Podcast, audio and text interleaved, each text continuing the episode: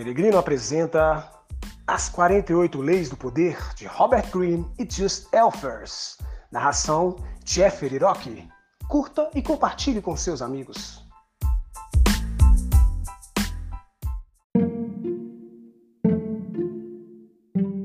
Lei 26. Mantenha as mãos limpas. Julgamento. Você deve parecer um modelo de civilidade e eficiência suas mãos não se sujam com erros e atos desagradáveis. Mantenha essa aparência impecável, fazendo os outros de joguete e bode expiatório para disfarçar a sua participação. Parte 1. Esconda os seus erros. Tenha um bode expiatório por perto para assumir a culpa. A nossa boa reputação depende mais daquilo que escondemos do que daquilo que revelamos. Todos cometemos erros, mas quem é esperto consegue escondê-los e arranja alguém para acusar. É sempre conveniente ter um bode expiatório por perto nesses momentos. A Lei Observada 1 Estava para terminar o segundo século depois de Cristo, e o poderoso Império Han da China lentamente entrava em decadência, quando o grande general e ministro imperial Tsao Tsao surgiu como o homem mais poderoso do país, buscando ampliar sua base de poder e se livrar do seu último rival, Tsao Tsao iniciou uma campanha para assumir o controle da estrategicamente vital planície central. Durante o cerco a uma cidade-chave, ele calculou ligeiramente mal o dia em que os grãos deveriam chegar da capital. Enquanto aguardava, o exército começou a ficar sem alimento e Tsao Tsao foi forçado a mandar o chefe do comissariado reduzir as rações. Tsao Tsao controlava o exército com rédeas curtas e mantinha uma rede de informantes. Seus espiões vieram logo contar que os homens estavam se queixando, resmungando, que ele vivia no bem bom enquanto eles mal tinham o que comer. Tsao Tsao devia estar guardando a comida só para ele, murmuravam. Se o boato se espalhasse, Tsao Tsao teria um motim para resolver.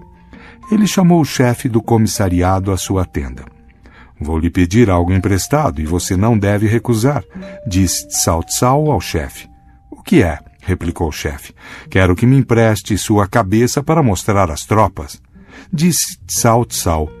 Mas não fiz nada de errado, chorou o chefe. Eu sei, disse Tsao Tsao ao suspirando, mas se eu não condená-lo à morte, haverá um motim. Não chore, cuidarei da sua família quando você não estiver mais aqui. Dito assim, não restava outra escolha para o chefe. Ele se resignou ao seu destino e foi decapitado no mesmo dia. Vendo a sua cabeça exibida em público, os soldados pararam de reclamar. Alguns compreenderam o gesto de Tsao Tsao, mas ficaram calados, surpresos e intimidados com a sua violência, e a maioria aceitou a sua versão do culpado, preferindo acreditá-lo sábio e justo do que cruel e incompetente. Interpretação Tsao Tsao assumiu o poder numa época extremamente tumultuada. Na luta pela supremacia no decadente Império Han, havia inimigos por todo canto. A batalha pela conquista da planície central se mostrou mais difícil do que ele imaginara, e dinheiro e provisões era uma constante preocupação. Não é de surpreender que, sob tamanha tensão, ele tenha se esquecido de encomendar as provisões a tempo. Uma vez evidente que a demora tinha sido um erro crítico e que o exército estava agitado querendo um motim, Tsao Tsao tinha duas opções: pedir desculpas ou arranjar um bode expiatório. Compreendendo o funcionamento do poder e a importância das aparências como ele compreendia, Tsao Tsao nem pensou Procurou logo ao redor a cabeça mais conveniente e serviu-a de imediato. Erros ocasionais são inevitáveis. O mundo é imprevisível demais. As pessoas no poder, entretanto, não se destroem pelos erros cometidos, mas pela forma como lidam com eles. Como cirurgiões precisam cortar fora o tumor rápida e irrevogavelmente. Desculpas são ferramentas cegas demais para esta delicada operação. Os poderosos as evitam. Ao se desculpar, você abre a porta para todos os tipos de dúvidas sobre a sua competência, suas intenções, sobre outros erros que você talvez não tenha confessado. Desculpas não satisfazem a ninguém e um pedido de perdão deixa todo mundo constrangido. O erro não desaparece com uma desculpa, ele cresce e se inflama. Melhor cortar fora imediatamente, distrair as atenções de você e focalizá-las sobre um bode expiatório conveniente, antes que as pessoas tenham tempo de pensar na sua responsabilidade ou possível incompetência. Eu prefiro trair o mundo inteiro do que deixar que o mundo me traia. General Tsao Tsao, 155 a 220 depois de Cristo. A lei observada 2. Durante vários anos, César Borgia fez campanhas para conquistar o controle de grandes partes da Itália em nome de seu pai, o Papa Alexandre. Em 1500 ele conseguiu tomar a România, no norte da Itália, a região há anos vinha sendo dominada por uma série de senhores gananciosos que saquearam suas riquezas em proveito próprio. Sem polícia ou qualquer outra força disciplinadora, ela havia decaído na ilegalidade, com áreas inteiras governadas por ladrões e famílias disputando entre si. Para estabelecer a ordem, César nomeou um general de divisão da região, Remiro de Orco, homem cruel e vigoroso, segundo Nicolau Maquiavel. César deu poderes absolutos a De Orco. Com energia e violência, De Orco estabeleceu uma justiça brutal e severa na România, e em breve livrou-a de quase todos os seus elementos ilegais. Mas, no seu zelo, ele às vezes exagerava e depois de uns dois anos, a população local ficou ressentida e até o odiou. Em dezembro de 1502, César tomou uma atitude decisiva. Primeiro fez saber que não aprovava os atos cruéis e violentos de Diorco, que se originavam da natureza agressiva do militar. Depois, no dia 22 de dezembro, mandou prender Diorco na cidade de Césena, e no dia seguinte ao Natal, o povo da cidade acordou e viu um espetáculo estranho no meio da praça. O corpo decapitado de Deorco, vestido luxuosamente com uma capa de cor púrpura, a cabeça empalada ao seu lado, a faca ensanguentada e o bloco do carrasco ao lado da cabeça, segundo Maquiavel, encerrando seus comentários sobre o caso. A ferocidade desta cena deixou o povo ao mesmo tempo surpreso e satisfeito. Interpretação César Borja era um mestre no jogo do poder. Sempre planejando com antecedência vários movimentos, ele armava para seus inimigos as armadilhas mais inteligentes. Por isto Maquiavel o exaltou mais do que a todos os outros em O Príncipe. César previu o futuro com interessante clareza na România. Só a justiça brutal colocaria ordem na região. O processo levaria muitos anos e no início o povo o aceitaria, mas em breve faria muitos inimigos e os cidadãos se ressentiriam com a imposição de uma justiça tão implacável, especialmente por um estranho. O próprio César, portanto, não poderia ser visto como agente desta justiça. O ódio do povo causaria muitos problemas no futuro. Então ele escolheu o único homem capaz de fazer o trabalho sujo, sabendo de antemão que assim que a tarefa estivesse cumprida, teria de exibir a cabeça de Diorco espetada no mastro. O bode expiatório neste caso foi planejado desde o início. No caso de Tsao Tsao, o bode expiatório foi um homem totalmente inocente. Na România, foi uma arma ofensiva no arsenal de César que permitiu que ele fizesse o trabalho sujo sem manchar de sangue as próprias mãos. Com este segundo tipo de bode expiatório, é de bom senso afastar-se do homem da machadinha num determinado momento, seja deixando-o oscilar ao vento ou, como César, entregando-o à justiça. Não só você evita se envolver no problema, como pode parecer aquele que o resolve. Os atenienses mantinham regularmente uma quantidade de seres degradados e inúteis, e quando acontecia uma calamidade, tal como uma praga, enchente ou escassez de alimentos, estes bodes expiatórios eram levados e depois sacrificados, aparentemente apedrejados do lado de fora da cidade. The Golden Bough Sir James George Fraser, 1854-1941. As chaves do poder. O uso de bodes expiatórios é tão antigo quanto a própria civilização e podemos encontrar exemplos em culturas do mundo inteiro. A ideia principal por trás destes sacrifícios é passar a culpa e o pecado para uma figura externa, objeto, animal ou homem, que depois é banida ou destruída. Os hebreus costumavam pegar um bode vivo, daí o termo bode expiatório, sobre cuja cabeça o sacerdote colocava ambas as mãos enquanto confessava os pecados dos filhos de Israel. Depois de transferidos esses pecados para o animal, ele era levado para o deserto e lá ficava abandonado.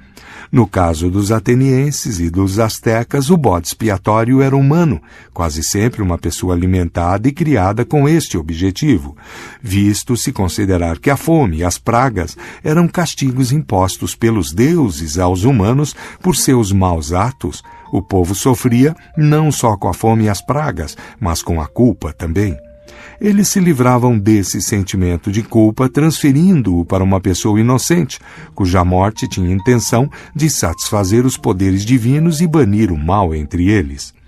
É uma atitude extremamente humana a de não procurar dentro de si mesmo a razão de um erro ou crime, mas sim olhar para fora e colocar a culpa num objeto conveniente.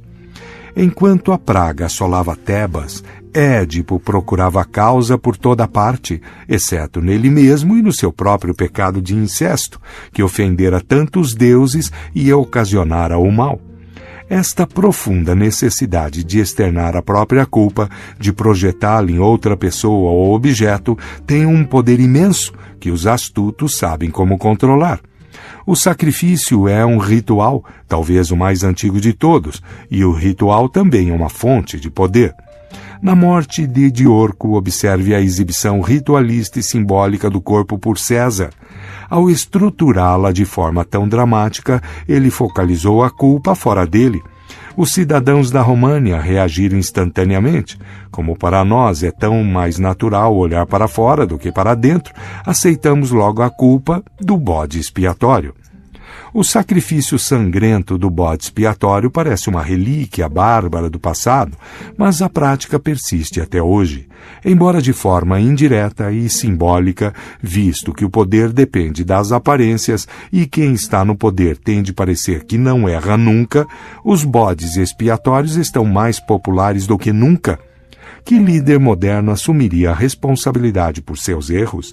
Ele procura outras pessoas para incriminar, um bode expiatório para sacrificar.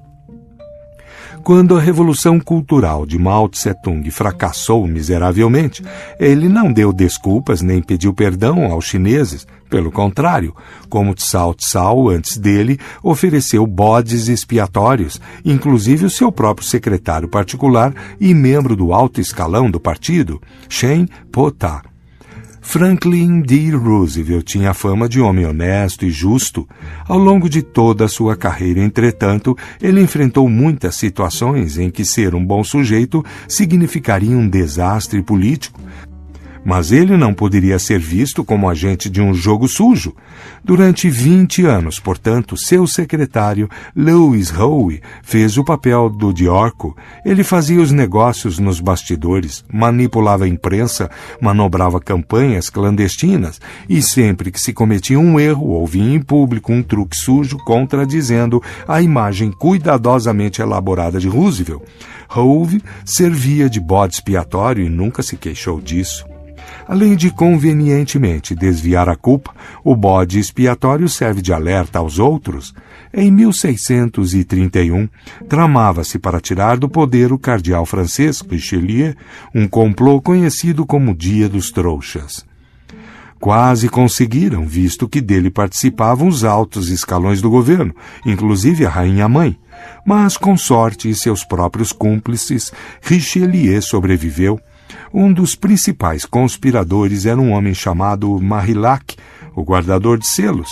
Richelieu não poderia mandar prendê-lo sem comprometer a rainha-mãe, tática que seria extremamente perigosa.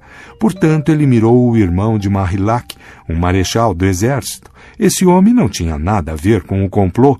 Richelieu, entretanto, temendo que houvesse ainda no ar outras conspirações, especialmente no exército, decidiu dar um exemplo. Forjou acusações sobre o irmão de Marillac e ele foi julgado e executado.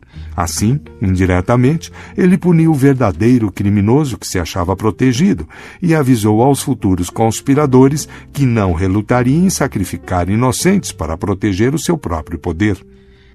De fato, Quase sempre é preferível escolher a vítima mais inocente possível, como o bode expiatório. Pessoas assim não terão poder suficiente para lutar contra você, e seus protestos ingênuos poderão parecer exagerados, poderão ser vistos, em outras palavras, como sinal da sua culpa. Cuidado, entretanto, para não criar um mártir é importante que você continue sendo a vítima, o pobre líder traído pela incompetência dos que o cercam. Se o bode expiatório parecer fraco demais e o seu castigo muito cruel, o tiro pode sair pela culatra. Às vezes você deve encontrar um bode expiatório mais poderoso, que a longo prazo desperte menos simpatia. Seguindo esta tendência, a história tem demonstrado várias vezes que vale a pena usar um associado próximo como o bode expiatório. Isto é conhecido como a queda do favorito. A maioria dos reis teve um favorito pessoal na corte, um homem a quem eles distinguiam dos outros, às vezes sem nenhum motivo aparente, e cobriam de favores e atenção. Mas este favorito podia servir como um conveniente bode expiatório se a reputação do rei se visse ameaçada. O público facilmente acreditaria na culpa do bode expiatório. Por que o rei sacrificaria o seu favorito se ele não fosse culpado?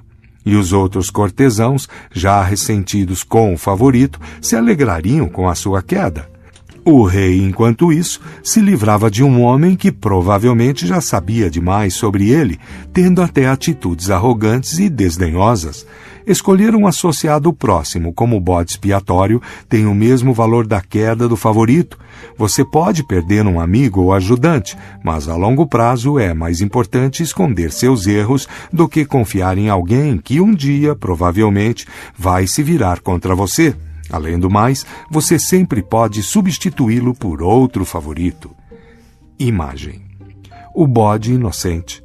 No dia da expiação, o grande sacerdote traz o bode ao templo, coloca as mãos sobre a sua cabeça e confessa os pecados do povo, transferindo a culpa para o animal inocente, que é depois abandonado no deserto, desaparecendo com ele os pecados e as culpas do povo. A autoridade. Loucura não é cometer loucuras, e sim não conseguir escondê-las. Todos os homens erram, mas o sábio esconde os enganos que cometeu, enquanto o louco os torna públicos. A reputação depende mais do que se esconde do que daquilo que se mostra. Se você não pode ser bom, seja cuidadoso. Baltazar Gracian, 1601-1685